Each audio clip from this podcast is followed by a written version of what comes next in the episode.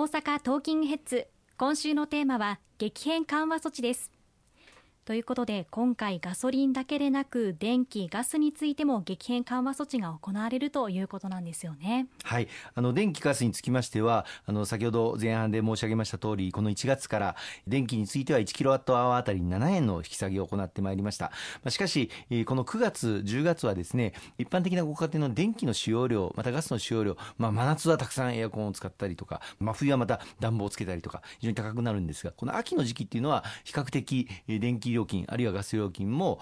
引き下がるということもありますので支援策については今後継続する金額は1キロワットアワーあたり3.5円半額となります。ガス代につきましても1リューベあたりもともと8月までは30円引き下げてまいりましたけれどもこれも1リューベあたり15円引き下げるという措置が9月10月11月12月と年内継続をするという内容になっていますのでこの点ご承知おきいただければと思います。そうなんですね。あの今行われている内容と新制度の内容が違うということですけれどもそういうことなんでしょうかね。今申し上げた通り、まあ、電気の使用量そしてガスの使用量が比較的、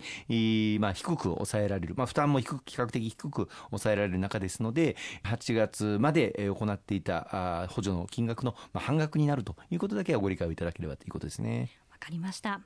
この制度における予算なんですけれども、どのように確保されているんでしょうか？はい、あのガソリン燃油灯油につきましては、あの令和4年度の第2次補正予算で3兆円以上確保させていただいておりまして、実はこれがまだ余裕がありますので、継続しても問題ありません。また、電気料金、ガス料金につきましては、まあ、9月以降も継続するということも決定したんですけれども、これはあの9月に新たな経済対策を策定をするという方針を今政府として組んでおります。この中で必要な対応を取っていくということになろうかと思いますし、その経済対策の財源をどうするかについては、あの令和今5年度ですけれども、5年度予算の中の予備費を当てて実施するということも可能ですし、場合によっては、まあ、秋に臨時国会を開いて、その中で令和5年の補正予算を成立を図って、その中で確保していくということも考えられます。いずれにいたしましても、必要な施策の必要な予算、財源については、きちっと確保していくということを責任を持って行っていきたいと思いますますね。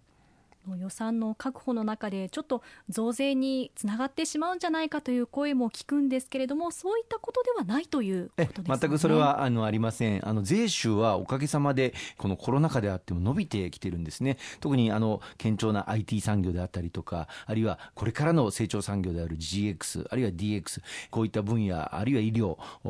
あるいは宇宙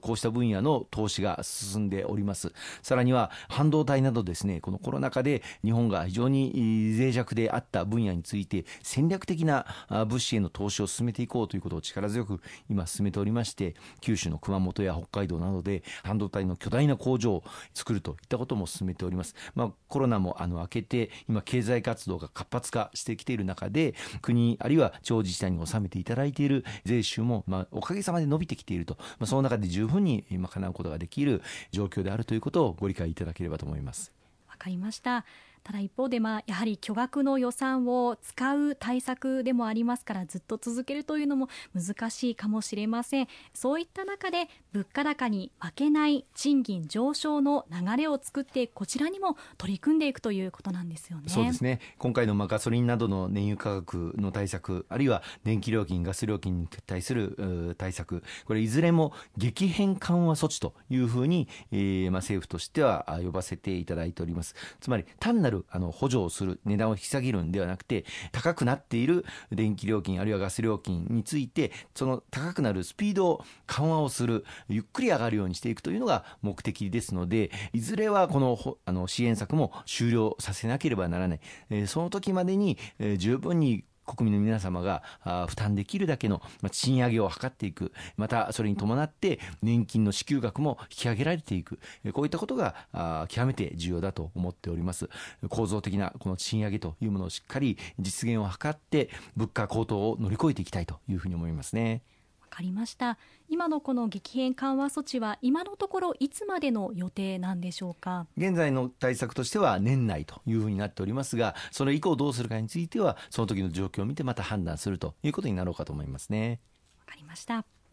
物価高、エネルギー価格の高騰、生活に影響されている方も多いと思いますが、しっかりと対策を講じて、市民目線で考えていくということでしょうか。はい、今後ともあの我々公明党、自民党とともに、まあ、政権与党として国民の生活を断じて守り抜く、そのための政策を果断に実現をしていく、挑戦改革を続けていくということを、えー、お約束をしたいと思います。わかりました。石川さん、ありがとうございました。ありがとうございました。